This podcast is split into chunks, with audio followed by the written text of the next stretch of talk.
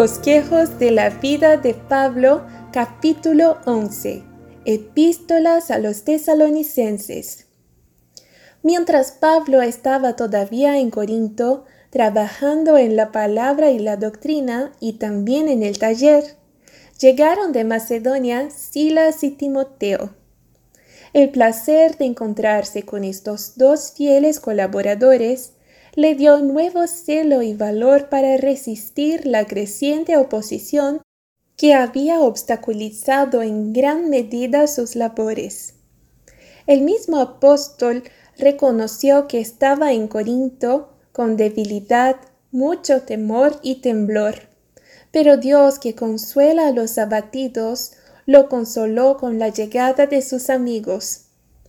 Dios quiere que los colaboradores del Evangelio tengan sus corazones estrechamente unidos por los lazos del amor cristiano, de modo que su presencia se alegre y anime mutuamente. Pablo había enviado a Timoteo para que volviera a visitar los lugares de sus anteriores labores y para que confirmara y estableciera la iglesia de Tesalónica. El informe de Timoteo fue alentador y refrescó el espíritu de Pablo. Por ello, se vio impulsado a escribir a estos amados hermanos. Se nos dan su primera y segunda epístolas a la iglesia. Su corazón se inclinaba por amor a los que habían abrazado la doctrina de Cristo, que los sometía a reproches y persecuciones hasta entonces desconocidos para ellos. Había aún otra razón para la comunicación de Pablo a estos hermanos. Algunos que acababan de entrar en la fe habían caído en errores con respecto a los que habían muerto desde su conversión. Esperaban que todos fueran testigos de la segunda venida de Cristo, pero se entristecían mucho cuando uno tras otro de los creyentes caía bajo el poder de la muerte lo que les impedía contemplar ese deseable acontecimiento, la venida de Cristo en las nubes del cielo. Algunos que habían caído en el error de que Cristo iba a venir en sus días, se impregnaron de la idea fanática de que era loable mostrar su fe abandonando todos los negocios y resignándose a esperar ociosamente el gran acontecimiento que creían cercano. Otros despreciaban el don de profecía, exaltando todos los demás dones por encima de él. Pablo escribió a la iglesia de Tesalónica, saludándola e invocando en su favor la bendición de Dios y del Señor Jesucristo. Les recordaba sus propias labores entre ellos y su aceptación de la palabra apartándose de los ídolos para servir al Dios vivo y verdadero y esperar a su Hijo del cielo, al que resucitó de entre los muertos, es decir, a Jesús, que nos libró de la ira venidera. Se refirió además a su trabajo y al de sus compañeros entre ellos, recordándoles la audacia con la que les habían predicado el Evangelio en medio de la oposición, el abuso y el desánimo, no como para agradar a hombres, sino a Dios, que prueba nuestros corazones. Pablo trató entonces de informar a sus hermanos tesalonicenses sobre el verdadero estado de los muertos.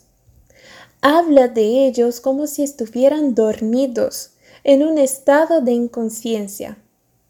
No quiero que ignoréis, hermanos, acerca de los que duermen, para que no os entristezcáis como los demás que no tienen esperanza. Porque si creemos que Jesús murió y resucitó, así también a los que duermen en Jesús los traerá Dios con él. Porque el Señor mismo descenderá del cielo con aclamación, con voz de arcángel y con trompeta de Dios, y los muertos en Cristo resucitarán primero. Entonces nosotros los que vivimos seremos arrebatados con ellos en las nubes para recibir al Señor en el aire, y así estaremos siempre con el Señor. Por tanto, confortaos unos a otros con estas palabras. Los amigos de los justos muertos no deben entristecerse como los que pierden a sus seres queridos y no tienen esperanza en Jesucristo, y que no se animan por el futuro inmortal más allá de la resurrección de los justos. Pablo se dirigió a los tesalonicenses como a aquellos que se habían convertido de las prácticas de la idolatría pagana al servicio de Cristo. Las vagas ideas paganas sobre el estado de los muertos estaban más o menos mezcladas con la nueva fe. Pero los que veían claramente la verdad de la resurrección de los muertos en la doctrina predicada por Pablo se sentían muy reconfortados. La esperanza alentadora que así recibían de que los justos muertos se levantarían de sus tumbas a una vida santa, feliz e inmortal, estaba en marcado contraste con sus anteriores ideas paganas de la muerte, porque habían creído que no había una vida futura ni un encuentro feliz con los que habían amado y perdido en la tierra. Los tesalonicenses habían captado con entusiasmo la idea de que Cristo vendría a cambiar a los fieles que estaban vivos y a llevarlos a sí mismo. Habían guardado cuidadosamente la vida de sus amigos para que no murieran y perdieran la bendición que esperaban en la venida de su Señor. Pero uno tras otro, la muerte había abatido a sus seres queridos y los habían enterrado de su vista con temor y temblor. Todos sus antepasados habían así sido enterrados, y con angustia los tesalonicenses contemplaban por última vez los rostros de sus muertos, sin esperar volver a encontrarlos en una vida futura. La recepción de la epístola de Pablo fue para ellos un gran acontecimiento. Las comunicaciones escritas entre amigos eran muy raras en aquellos tiempos. Hubo una gran alegría en la iglesia cuando la epístola fue abierta y leída. Qué consuelo les proporcionaron aquellas palabras que revelaban el verdadero estado de los muertos. Pablo les mostraba que los que debían estar vivos cuando Cristo viniera no irían al encuentro de su Señor antes que los que dormían en Jesús, porque la voz del arcángel y la trompeta de Dios debían alcanzar a los que dormían y los muertos en Cristo debían resucitar primero, antes de que se diera el toque de inmortalidad a los vivos. Entonces nosotros, los que vivimos, seremos arrebatados con ellos en las nubes para recibir al Señor en el aire, y así estaremos siempre con el Señor. Por tanto, confortaos unos a otros con estas palabras. La esperanza y el gozo que esta seguridad dio a la joven iglesia de Tesalónica apenas puede ser comprendida por nosotros. Aquella carta, proveniente de su padre en el Evangelio, fue creída y apreciada por ellos, y sus corazones se dirigieron con amor a aquel que les había traído la preciosa luz de la verdad. Él les había dicho estas cosas antes, pero en ese momento sus mentes estaban captando doctrinas nuevas y sumamente extrañas para ellos. Y no es sorprendente que la fuerza de algunos puntos no se haya grabado vívidamente en sus mentes. Pero estaban hambrientos de la verdad, y la epístola de Pablo dio a sus almas nueva esperanza y fuerza, una fe más firme y un afecto más profundo por el Redentor que había sacado a la luz la vida y la inmortalidad mediante su muerte. Las tinieblas que habían envuelto el sepulcro de los muertos se disiparon, pues ahora sabían que sus amigos creyentes resucitarían de la tumba y disfrutarían de la vida inmortal en el reino de Dios. Un nuevo esplendor coronaba ahora la fe cristiana y veían una nueva gloria en la vida, los sufrimientos, la muerte y la resurrección de Cristo. Pablo escribió, Así también a los que duermen en Jesús, Dios los traerá con él. Muchos interpretan este pasaje en el sentido de que los que duermen son llevados con Cristo desde el cielo. Pero Pablo pero Pablo quiso que se entendiera que de la misma manera que Cristo fue resucitado de entre los muertos, así Dios sacará a los santos dormidos con él de sus tumbas y los llevará con él al cielo. Precioso consuelo, gloriosa esperanza, no solo para la iglesia de Tesalónica, sino para todos los verdaderos cristianos que viven en la tierra. Pablo ya había tratado tan ampliamente el tema de los signos de los tiempos, mostrando los acontecimientos que se producirían antes de la revelación del Hijo del Hombre en las nubes del cielo, que no consideró necesario entrar de nuevo en esos detalles en esta ocasión. Sin embargo, se remitió a sus enseñanzas anteriores sobre este tema. Pero de los tiempos y las épocas, hermanos, no tenéis necesidad de que os escriba, porque vosotros mismos sabéis perfectamente que el día del Señor viene como un ladrón en la noche. Porque cuando digan paz y seguridad, entonces vendrá sobre ellos la destrucción repentina. Los despreocupados e incrédulos cierran sus ojos a la evidencia que Cristo ha dado para advertir a los hombres de su venida. Tratan de acallar toda aprensión, mientras al mismo tiempo las señales del fin se cumplen rápidamente y el mundo se apresura al periodo de la revelación del Hijo del Hombre en las nubes del cielo.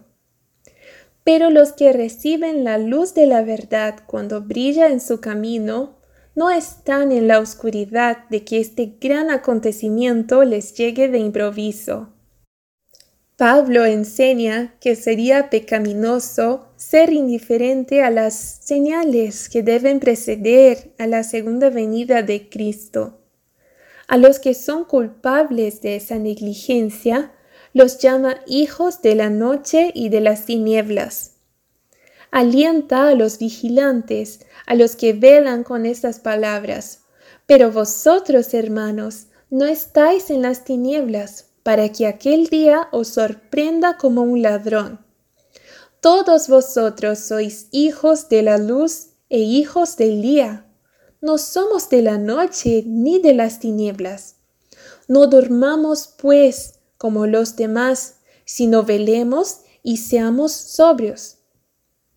Las enseñanzas del apóstol sobre este punto son especialmente importantes para la iglesia de nuestro tiempo, sobre todo los que viven tan cerca de la gran consumación deben ser sobrios y vigilantes. El cristianismo vigilante es un cristianismo trabajador, que busca celosamente purificar su vida y hacer todo lo que esté a su alcance por la causa de Dios. A medida que aumenta su amor por su Redentor, también aumenta su amor por sus semejantes. Tiene severas pruebas como las tuvo su Maestro, y como él es hasta cierto punto un hombre de dolores, que se lamenta por las abominaciones hechas en la tierra. Pero este dolor no agria su temperamento ni destruye su paz mental. Sus aflicciones, si son bien soportadas, refinan y purifican su naturaleza.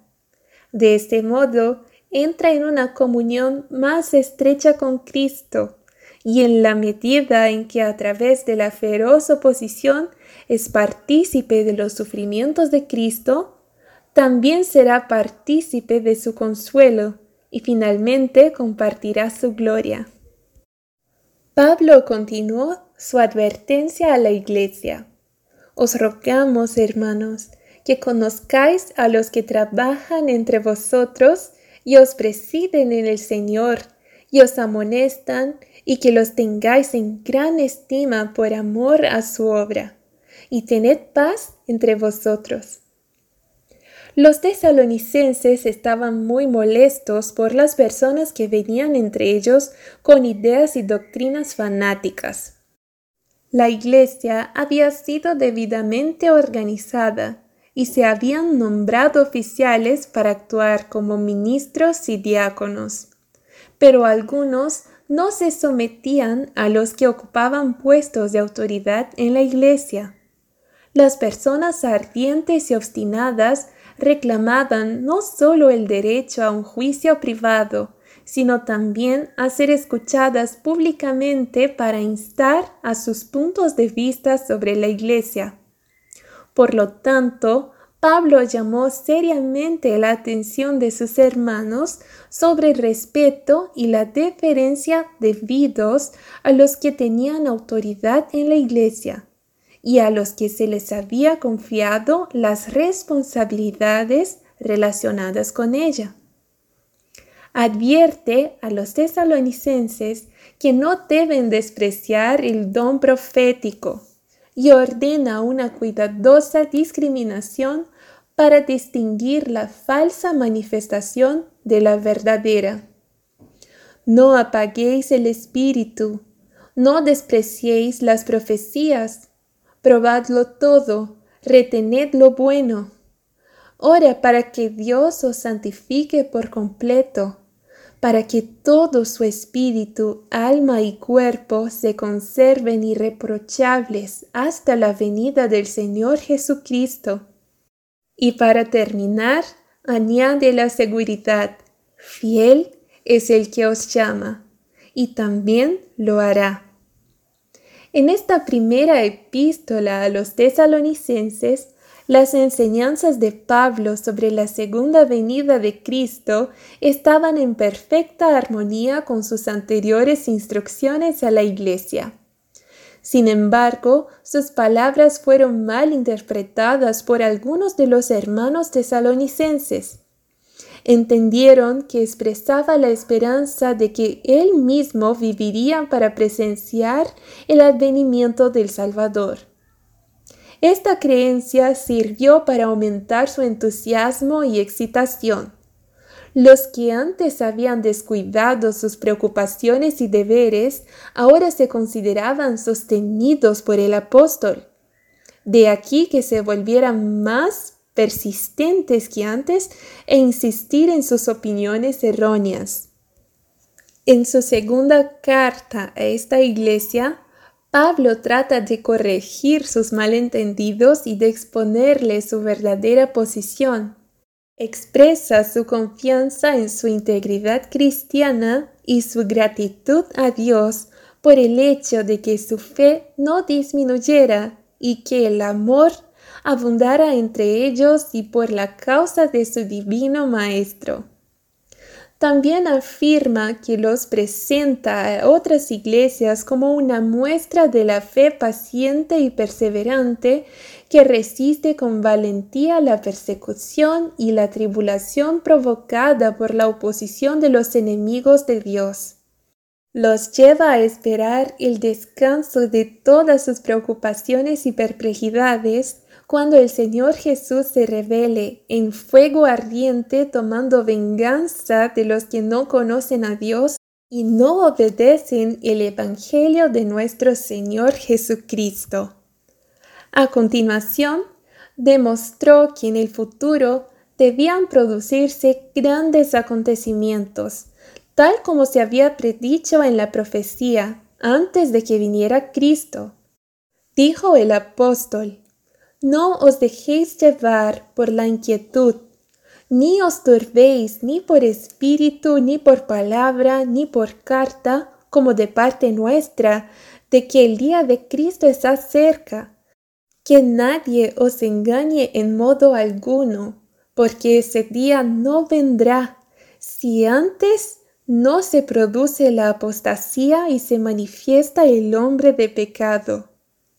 El poder papal, tan claramente descrito por el profeta Daniel, debía aún levantarse y hacer la guerra contra el pueblo de Dios y pisotear su ley, hasta que este poder hubiera realizado su obra mortal y blasfema sería vano que la Iglesia esperara la venida de su Señor.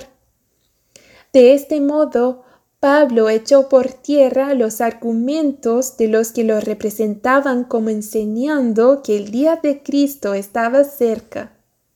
Les pidió a sus hermanos que no descuidaran sus deberes ni se resignaran a una espera ociosa Después de sus brillantes anticipaciones de liberación inmediata, la vida cotidiana y la oposición que debían esperar encontrar parecían doblemente prohibitivas. Por lo tanto, les exhortó a permanecer firmes en la fe. Su trabajo les había sido asignado por Dios por su fiel adhesión a la obra, debían comunicar a otros la luz que habían recibido.